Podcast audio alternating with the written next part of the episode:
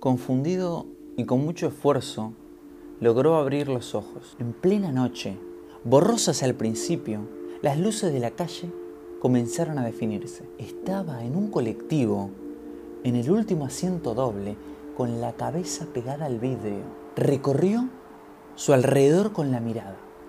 Había un hombre que viajaba solo en un asiento individual. Delante de él había una chica que leía un libro. Y adelante había una pareja en un asiento doble. Intentó recordar qué había soñado, pero una nebulosa ocupaba sus pensamientos.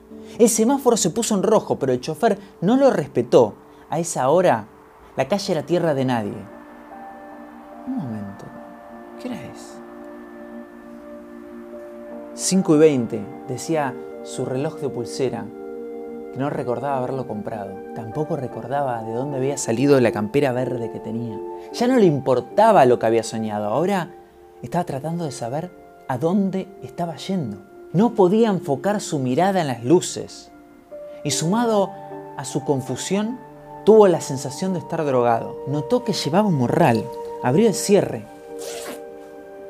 De repente, la chica que leía un libro se paró, fue y tocó el timbre. Él miró hacia afuera.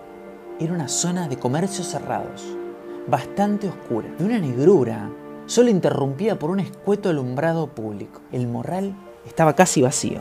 Solo tenía una mini guía Filcar, una billetera con algo de dinero y algunos boletos de viajes anteriores. Siguió revolviendo hasta que de repente encontró una nota con una dirección. Razonó unos instantes y creyó encontrar la clave del asunto. No parecía tener otra opción más que ir a ese lugar. Asustado y dudando, buscó la dirección en la guía. Ya estaba marcada. En la guía ya estaba marcada la dirección. Claro, era evidente que yo ya lo había marcado, pero no lo recordaba. No tenía mucho tiempo que pensar. Debía bajar en la próxima parada. Bajó. Apenas esquivó un charco de agua que había en la vereda. Miró alrededor, tratando de reconocer la zona. Debía llegar a la esquina, cruzar la calle, hacer dos cuadras y allí llegaría al destino.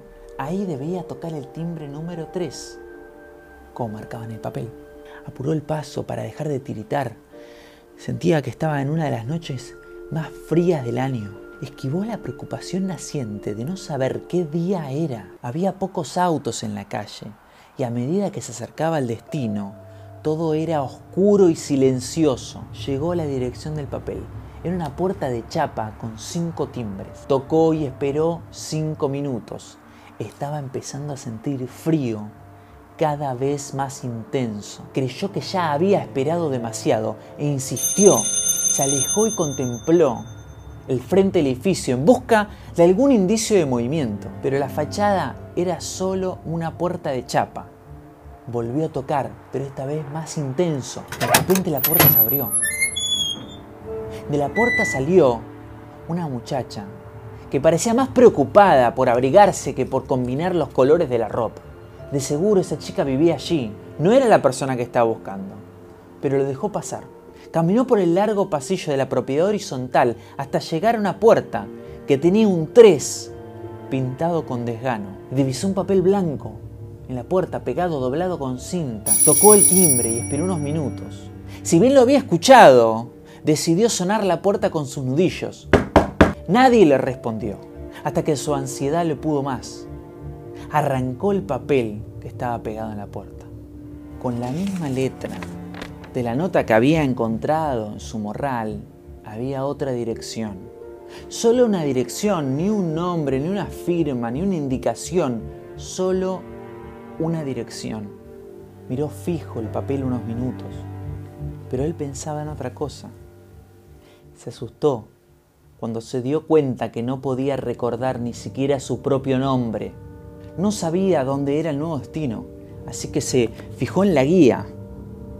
Bien, a unas seis cuadras de ahí debería tomar un colectivo que más o menos tardaría unas dos horas en llegar al destino.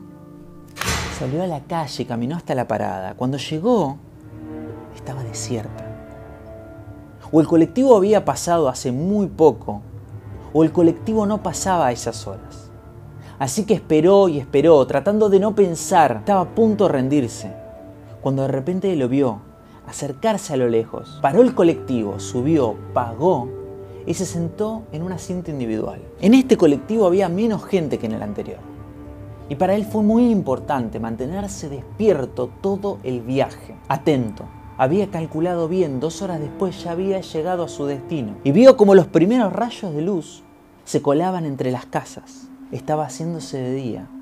Esta vez tendría que caminar un poco más. Mientras caminaba se veía reflejado en los vidrios de los comercios y empezó a odiar esa tampera verde. Se preguntó por qué la odiaba tanto y cómo se vestiría. Intentó buscar la respuesta, pero nada. No encontró nada, no recordaba nada antes de haberse despertado en ese colectivo. Cuando llegó era una casa sin jardín, con una pequeña ventana. Trató de mirar en su interior, pero la persiana estaba demasiado cerrada. Y antes de que llegara a tocar timbre, él ya se lo imaginaba. Lo vio. Cabía. Abajo de la mirilla había un papel doblado y pegado con cinta lo volvió a retirar. De nuevo, otra dirección, la misma letra, sin indicaciones, sin firma, sin nombre, sin nada. Solo una dirección. Cansado pero decidido, tomó de nuevo la guía. Ahora debería, ahí está, tomar dos colectivos para llegar a su destino. El cansancio le estaba ganando la pulseada horas, kilómetros, casas, direcciones, colectivos, nada, nada tenía sentido. No sabía quién dejaba las direcciones, pero tampoco se cuestionaba por qué las seguía. Había viajado 40 minutos hasta llegar a una pizzería cerrada con una cortina metálica y en la cortina metálica había de nuevo un cartelito con una dirección con la misma letra pegado con una cinta. Entonces esperó el colectivo Subió al colectivo, pero el cansancio le jugó una mala pasada. Tras un tiempo de viaje, se dio cuenta que había tomado el colectivo equivocado. Estaba yendo para el otro lado. Se bajó en la parada siguiente para corregir el rumbo. Estaba en el Parque Centenario. Cruzó rápidamente la calle, vio venir al colectivo y lo paró. Mientras el colectivo estaba llegando a estacionarse, lo vio. Se vio. Se vio a sí mismo. A sí mismo sentado junto a la ventanilla del colectivo, mirando la guía. Era el mismo, pero más joven. Y entonces comprendió todo de golpe. No subió a ese colectivo ni a ningún otro nunca más. El error que para cualquier otro hubiera pasado desapercibido, para él era mortal. Si ese yo, más joven, hubiera cruzado la mirada conmigo, aunque sea un instante. No podía predecirlo, pero el resultado se le antojaba catastrófico. El tiempo por fin lo encontró a él. Cuando el local de enfrente subió sus persianas metálicas, el reflejo en el vidrio lo traicionó. Estaba viejo, barbudo, otra cosa, otra cosa en el reflejo que lo sorprendió aún más. Se vio a él en la vereda de enfrente. Claro, era él, que estaba por tomar el colectivo equivocado. No, no de nuevo, no así. Se sacó la campera, la dio vuelta por el lado del forro.